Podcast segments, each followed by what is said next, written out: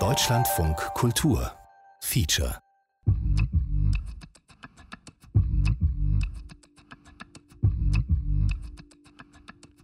Voice Versa. Zwei Sprachen, eine Story.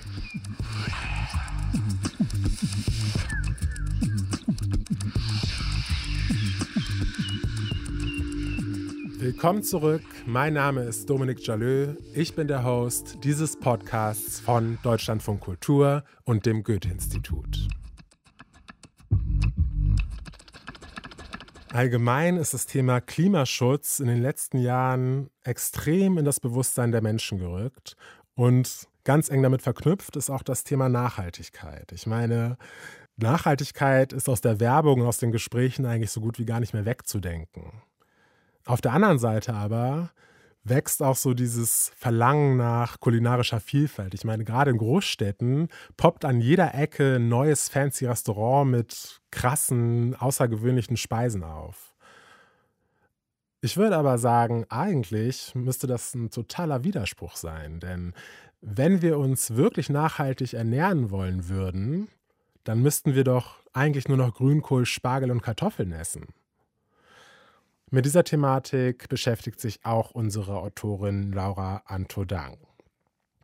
Sie stellt sich die Frage, wie sie ihre Liebe zur vietnamesischen Küche mit Nachhaltigkeit verbinden kann und erzählt uns davon, wie viel mehr Essen für sie bedeutet als einfach nur bloße Zubereitung von Speisen. Denn gerade für BIPOX und für Menschen mit migrantischem Hintergrund bedeutet Essen oft noch Heilung, Kultur und einfach Identität. Let's talk about food.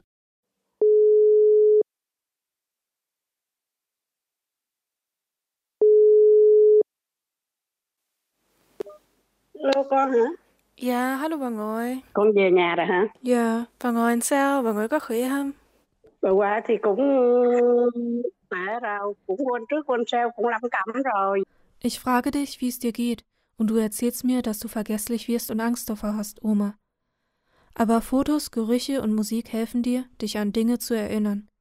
Häufig unterhalten wir uns über alltägliche Sachen wie beispielsweise Essen, vietnamesisches Essen, Do Angik Nam.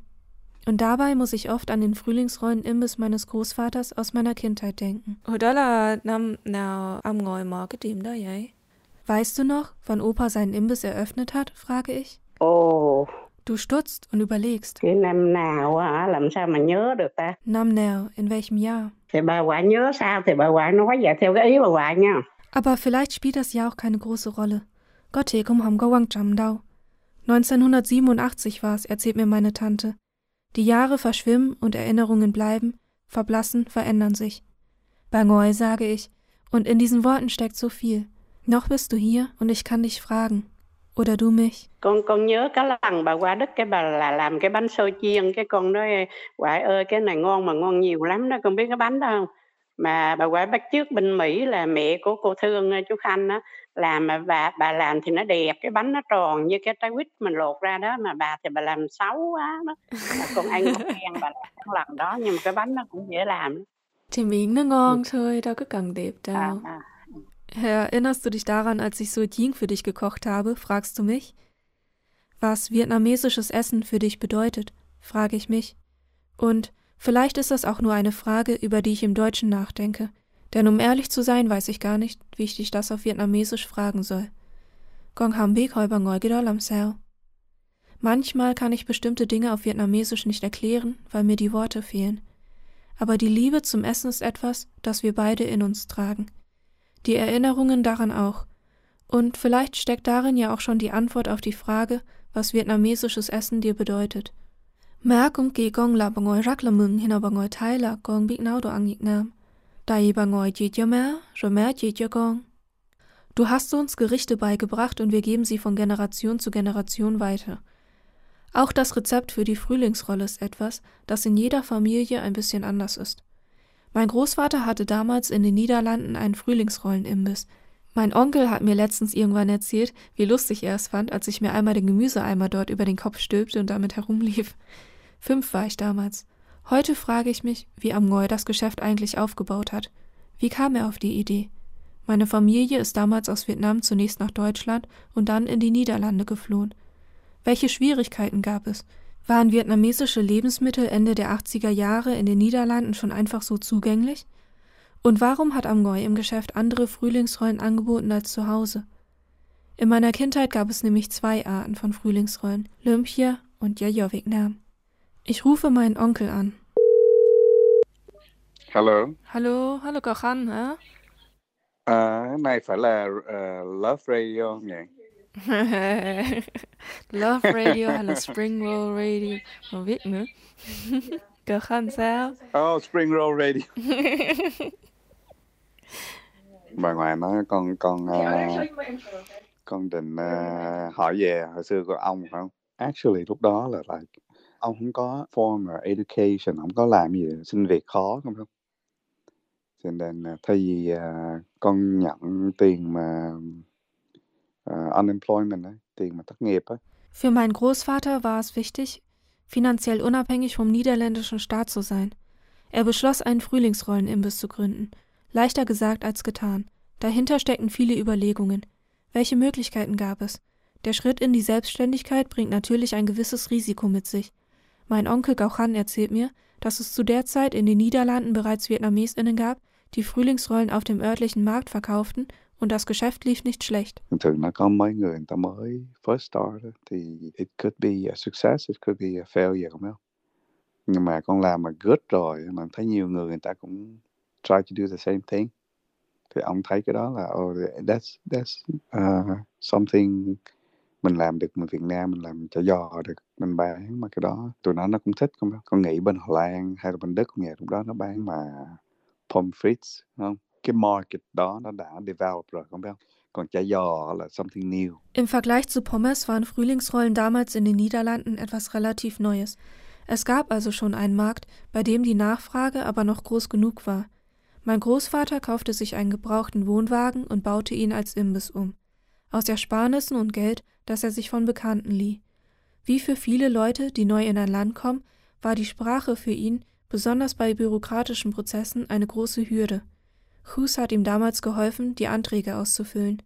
Er war ein niederländischer Freund meiner Familie, der eine Art Vormund für meine Mutter war, denn sie ist damals drei Jahre vor meinen Großeltern mit ihren älteren Geschwistern in die Niederlande geflohen und war zu dem Zeitpunkt noch minderjährig. Ohne Hus Hilfe bei den bürokratisch notwendigen Schritten hätte mein Großvater es nicht geschafft, seinen Imbiss zu eröffnen. Hus war zu der Zeit auch Mitglied des örtlichen Gemeinderates und setzte seine Stimme für ihn ein. Ja, mit der Jung. Äh, hallo Hus, hier ist äh, Laura, die Tochter von. Ah, Laura, ja, ja, moeilijk. Ja, ich, ich, ich äh, versuche Deutsch zu, zu sprechen, okay? Deine Mutter hat äh, mich angerufen und erzählt, dass, dass du mich anrufen wolltest. Okay, go ahead. Also meine Mutter hat mir erzählt, dass du damals meinem Großvater geholfen hast, äh, seinen Imbiss aufzubauen. Ja, ja, das stimmt. Kann ich dich fragen, wo du damals gearbeitet hast? Was hast du gemacht? Oh, ja, ich bin zwei, 92 und mein Ge- Gedächtnis ist nicht mehr so gut. Meine, my memory. Ja, ich habe geholfen, mit Adresse zu, zu finden, Groß, von Großhändler, Bewilligungen von Gemeinde, solche Dinge. Ich liebte es, äh, ihnen zu helfen. Aber ich kann es m- mich das nicht so gut mehr, mehr erinnern. Mhm, das macht nichts. Das ist schade? Das ist ja auch lange her. Um genau zu sein, 34 Jahre seit der Gründung und 20 Jahre seitdem meine Familie den Imbiss verkaufte. Cắt đây 34 năm âm ngồi mở cái tiệm ra, rồi cắt đây 20 năm là bán cái tiệm đi. Vom umgebauten Wohnwagen zum kleinen Imbiss in einem Einkaufszentrum war es ein weiter Weg. Kalkulation, Zahlen, Kredite, Rechnungen, harte Arbeit setzen auf Qualität und gleichzeitig der Versuch und die Notwendigkeit, Gewinne zu erzielen, um die eigene Familie zu ernähren. lúc đó à, thì cũng cũng có nhiều cái difficulty không không thì ông có giỏi tiếng Hà Lan với lại thường thường mà làm mấy cái small business á, mà nhất là về food á, là cái main là family the jump in. Die ganze Familie war im Geschäft beteiligt und rollte zu Hause Frühlingsrollen, half beim Zubereiten der Lebensmittel und im Geschäft beim Verkauf. Ich bin froh, dass ich meine Familie einfach anrufen und sie fragen kann, wie es damals war, um zu verstehen, wie sie für sich und damit für uns ein Leben hier aufgebaut haben. Dafür habe ich großen Respekt, besonders, dass mein Großvater sich in die Lebensmittelbranche wagte, ohne vorher Erfahrung in diesem Bereich zu haben. Viele Möglichkeiten hatte er damals nicht. Mein Vater erzählt mir, was für meinen Großvater das Wichtige in seinem Geschäft war. Ông Ngòi hat immer Hauptaugenmerk auf Qualität gelegt. Das heißt, Fleisch kauft er direkt von dem Schlachthof in der Nähe. Eier kaufen die von Bauernhof, Gemüse und so weiter. Kauft Ông Ngòi von Großhandeln. Das sind auch ziemlich frisch. Wie weit die Wege, Transport und so weiter für Ông Ngòi ist ja erstmal zweirangig. Erstmal muss das Geschmack stimmen und nicht auch die Umweltaspekt und so weiter. Und das ist ja genau das, das vietnamesische Essen auch genauso. Man versucht man ja ein Heimatgefühl, wie auch immer, das Essen an Erinnerung zu haben, wenn das Essen nicht so wie in Vietnam schmecken. wie kannst du daran erinnern? Gar nichts. Wir sehen ja. Ist das für dich wichtig? Was für mich wichtig? Dass es so schmeckt wie in Vietnam. Ja klar, in erster Linie, wenn ich vietnamesische Essen äh, oder gekocht hat oder selber gegessen hat, dann möchte ich schon gerne. Genauso wie in meiner Heimat. Also ich sag mal, ziemlich nah rankommen. Du, du wirst ja nicht äh, alles gleich bekommen wie, wie in, in, in Vietnam. Aber versuch wenigstens alles näher ranzukommen. Deswegen, wenn wir, wenn wir vietnamesische Essen gehen, dann suche ich auch vietnamesische Geschäft, aber original oder original gekocht. Ne? Und nicht irgendwo abgefahren mit Fahr und äh, hier Minze oder was. Da kommt ja nicht in Frage. Aber sowas kommt im deutschen Fernsehen. Ne? Ist ja so. Bei deinen deutschen Lieblingsköchen kommt das Fernsehen. ja, und, und, und, trotzdem, und trotzdem ist das ja äh, keine, keine Essen, kein vietnamesisches Essen für mich. Was würdest du dafür geben, nochmal den Geschmack zu haben? Ach, was würde ich geben, weiß ich nicht. Ich fliege nach Vietnam hin, dann habe ich das Geschmack. Sehr günstig. so einfach, ne? Ja, das ist um den Aspekt, ne? Dafür fahre ich vielleicht zwei Jahre im Fahrrad und mit, mit dem Auto spare ich mein CO2 rein. Ne? Dann kann ich einmal nach Vietnam hinfliegen und dann da verreisen und wieder zurück. Oder? Trotzdem bin ich ja nicht umweltunfreundlicher als viele andere Leute, die Tag ein, Tag auch mit dem Auto zum Supermarkt hingehen. Nur ich habe andere Priorität. So sieht das aus, ne? Das ist alles relativ. Nur weil ich einmal nach Vietnam hinfliege, um da schön essen zu gehen und das Heimatgefühl zu haben von dem Essen, von Genießen und so weiter, heißt gar nicht, dass ich nicht umweltfreundlich bin. Ich möchte nur damit andeuten, das ist alles, man soll einen Umweltaspekt äh, ich sag mal, nicht aus dem Augen verlieren. Aber andererseits hat das Leben auch, ich, ich sag mal, auch eine bestimmte Priorität, wo die Umweltaspekt äh, ein bisschen zurückstecken müssen. Ich, ich weiß gar nicht, wenn man nur noch für die Umwelt lebt, ob das Leben noch lebenswert ist. Keine Ahnung. Auf jeden Fall möglich nicht. So. Ich möchte so weit wie möglich, so weit ich merken kann, für die Umwelt tun, aber nicht, dass die Umwelt mein Leben bestimmen. Zu meiner Zeit, wo ich in Vietnam gelebt habe, das ist ja, die Umwelt ist ja ein Luxusware, die man erlauben kann, aber nicht, wenn man Hunger hat. Also Umwelt ist wirklich für Länder mit höheren Lebensstandards, aber nicht an den armen Ländern. Natürlich, aber wenn du dich in der Position befindest, dass du darüber nachdenken kannst, gehört das dann nicht auch zu deiner Verantwortung? Ja, ja, klar. Deswegen sage ich ja. Das ist ja ein Teil unserer Verantwortung, dadurch, dass wir jetzt in diesem Land hier leben und darüber nachdenken können. Klar, weil wir ja hier genug haben. Mein Großvater stellte sich damals noch andere Fragen. Er passte seine Gerichte dem Geschmack der NiederländerInnen an. So gab es in meiner Kindheit zwei Arten von Frühlingsrollen. Lympia und Jaja Vietnam. Lympia waren die, die er verkaufte, die die NiederländerInnen als Frühlingsrollen kannten und die sich wirtschaftlich lohnten. Der Hauptunterschied bestand in den Teigblättern. Damals waren chinesische Teigblätter günstiger und leichter zugänglich als vietnamesisches Reispapier und auch die Verarbeitung schneller. Jaja Vietnam mit vietnamesischem Reispapier aßen wir nur zu Hause. Auch die Frühlingsrollensoße war im Geschäft weniger scharf und eine Rolle für die NiederländerInnen nur ein kleiner Snack für zwischendurch. Mittags gab es gebratene Nudeln, Banh Mi, ein Beleg französischer Kolonialgeschichte in Vietnam, die das Baguette brachten. Gebratenen Reis und Saté gab es ebenfalls und alle Gerichte natürlich auch vegetarisch. Für meinen Großvater war der Imbiss mehr als nur ein Geschäft. Es war ein Ort, an dem er Menschen traf. Fun. Xưa bán fun cái that's, that's her history. Ông thích bán, tại bán cũng gặp mấy người quen, người ta tới ăn, người ta cũng thích ông. Ừ. Thì mình làm, mình làm good, mình uh, mình friendly, mình uh, thoughtful thì người ta tới nhiều không đâu. You, you build like a personal connection. Es war für ihn ein Ort für Begegnungen. Ừ. Cái đó, ông làm ấy, tội, ông làm chừng mà cũng good. Mein Großvater arbeitete, bis er an Krebs erkrankte. Ông mới vô bệnh viện. Mình chừng ông ông sick á, thì sau đó là cô thị đâu có làm nổi đâu, thì mình phải force mình sell cái đó. Mit seinem Tod entschied sich meine Familie, den Imbiss zu verkaufen. Mình sell cái business. Nhưng mà that's, that's how ông ông làm. Uh, Fragen, die er sich beim Verkauf stellte, spielen auch heute noch eine Rolle. Inwiefern hat sich die Zugänglichkeit von Lebensmitteln verändert? Welche Lebensmittel lassen sich auch heute in Deutschland anbauen, trotz unterschiedlicher klimatischer Verhältnisse?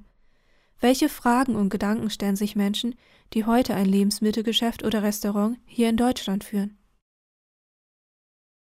Ja, für Biodeutsche sind importierte Produkte oft nur eine Erweiterung der Menükarte. Für Migrantinnen bedeutet es oft Identität und ist einfach auch lebensnotwendig. Abgesehen davon, wie viele Businesses gibt es, in denen Migrantinnen wirklich eine Chance haben aufzusteigen? Ich musste an meinen Vater denken, der trotz seines Ingenieurstudiums nie über das Bedienen von Maschinen hinweggekommen ist. Mit einem kamerunischen Lebensmittelgeschäft wäre er vielleicht erfolgreicher geworden. Dazu aber in der nächsten Folge mehr. Jetzt widmen wir uns wieder Nora. Wir erinnern uns, Nora hat in der letzten Folge das Online-Daten für sich entdeckt und wurde dabei direkt schon mal wieder enttäuscht. Denn Fetischisierung ist etwas, wovon wir BIPOX ein Lied singen können. Was sie heute erlebt, wir werden sehen. Nora, ein Tagebuch aus Berlin.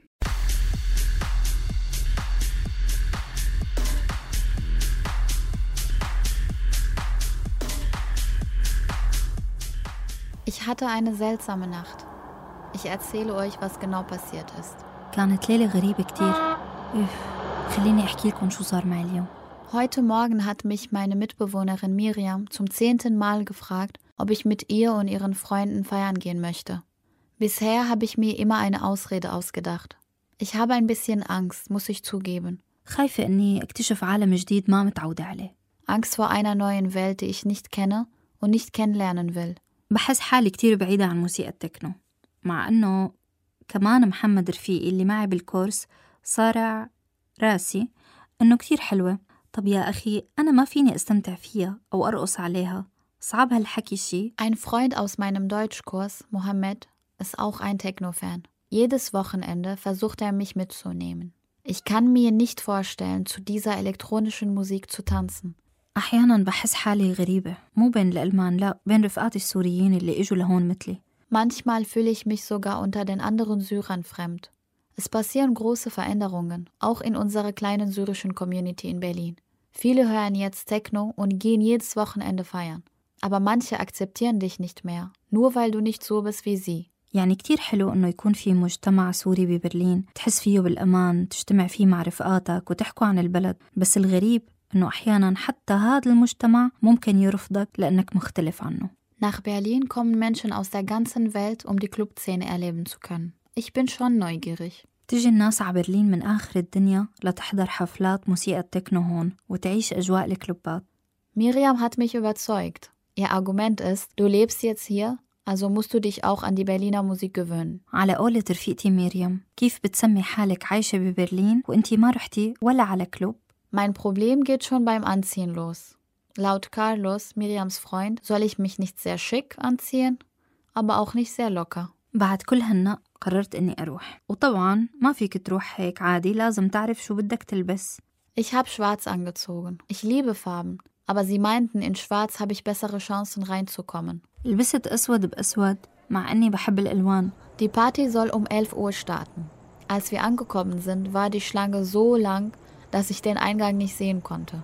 An der Tür dachte ich, ich stehe an einem Checkpoint der syrischen Armee. الساعة 11 بتبلش الحفلة وصلنا على المكان والدور كان أطول من حياتي Die Türsteher haben mehr Macht und Kontrolle als die Polizei selbst. على الباب بتحس حالك واقف على حاجز تبع حواجز النظام بسوريا Sie checken dich vom Kopf bis Fuß. Wenn du ihnen nicht gefällst, dann kommst du auch nicht rein. لأنه ببرلين اللي بيوقفوا على باب الكلوبس عندهم سلطة أكثر من الشرطة Manchmal wirst du auch gefragt, wer spielt denn hier heute? Ist das dein erstes Mal? Darauf basierend entscheiden sie. وأحيانا بيسألوا أسئلة كتير غريبة تبع مين رح يلعب موسيقى اليوم أو هي أول مرة بتجي لهون وعلى أساسها بيتم القرار اللي بيصير بلحظة Es wird gesagt, es gibt keinen Standard fürs Reinkommen. Ich weiß nicht, ob es vom Aussehen, der Kleidung oder Haltung abhängig ist.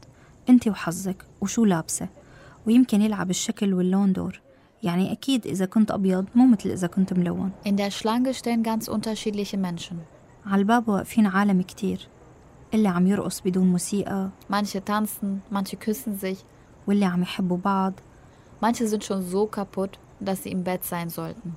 Und Mohammed hört nicht auf zu reden. Er hat es schon mehrmals erklärt, wie ich mich bei den Türstern benehmen soll, damit ich reinkomme. محمد ما عم بيوقف حكي صار شارح لي مئة مرة شو لازم أعمل بس نوقف قدام السكيورتي على الباب Mir ist es egal. Mir ist nur kalt, ich bin müde und muss auf Toilette. بصراحة حاسة ما عاد فارقة معي تعبت وبردت وبدي فوت على الحمام Es ist schon 1 Uhr. Warum bin ich überhaupt hier? صارت الساعة واحدة ولسه لهلأ واقفين أنا شو جابني لهون Ich wäre jetzt gerne in meinem Bett und würde meine langweilige Serie weitergucken. آخ يا ريتني هلأ بتختي لابسة بيجامتي وعم بتفرج على شي مسلسل مو أحسن من هالشنطة Mohammed ist so aufgeregt. Wir haben über alles Mögliche gesprochen in den letzten zwei Stunden. ومحمد متحمس كتير لأنه هالمرة قبلت أجي معه ما ضل حديث ما فتحناه بهالساعتين Wir sind drin, Mohammed wurde aber nicht reingelassen. وأخيرا فتنا بس مو كلنا محمد ما خلوه يفوت Warum wurde er nicht reingelassen? يا ترى ليش ما فوتوه Er hat ihnen vielleicht nicht gefallen. ما عجبهم شكله يمكن Oder weil wir an der Tür Arabisch gesprochen haben? Kann das sein? ولا لأنه كان عم يحكي معي عربي على الباب Ja, in so einer Situation wie Mohammed waren viele BIPOX schon einmal. Und ich meine, das mit der Türpolitik ist im ganzen Land ein Problem und auch in Berlin. Es gibt hier sogar Clubs, die sich Refugees Welcome auf die Fahne schreiben, wo ich mir denke, sollte das überhaupt eine Frage sein? Aber die Problematik liegt nicht nur allein bei der Tür, die Problematik liegt auch bei den BesucherInnen. Ich habe zum Beispiel für einige Zeit in der Öffentlichkeitsarbeit von einem großen Club gearbeitet und musste da auch das Beschwerdemanagement bearbeiten. Und da kamen sehr viele Mails von besorgten Biodeutschen rein, die das Gefühl hatten, dass sie nicht mehr genug unter sich wären. Ich denke mir dabei nur so, man sollte euch nicht vor dem BIPOX schützen, man muss BIPOX vor euch schützen. Und deswegen braucht es Safer Spaces für BIPOX. Deswegen sind Safer Spaces für uns wichtig. Ja, das war's auch schon wieder mit dieser Episode Voice Versa. Wenn ihr uns im Podcast-Catcher hört, uns gibt's dort alle zwei Wochen. Wenn ihr gerade Radio hört, bleibt dran, da kommt gleich die zweite Folge.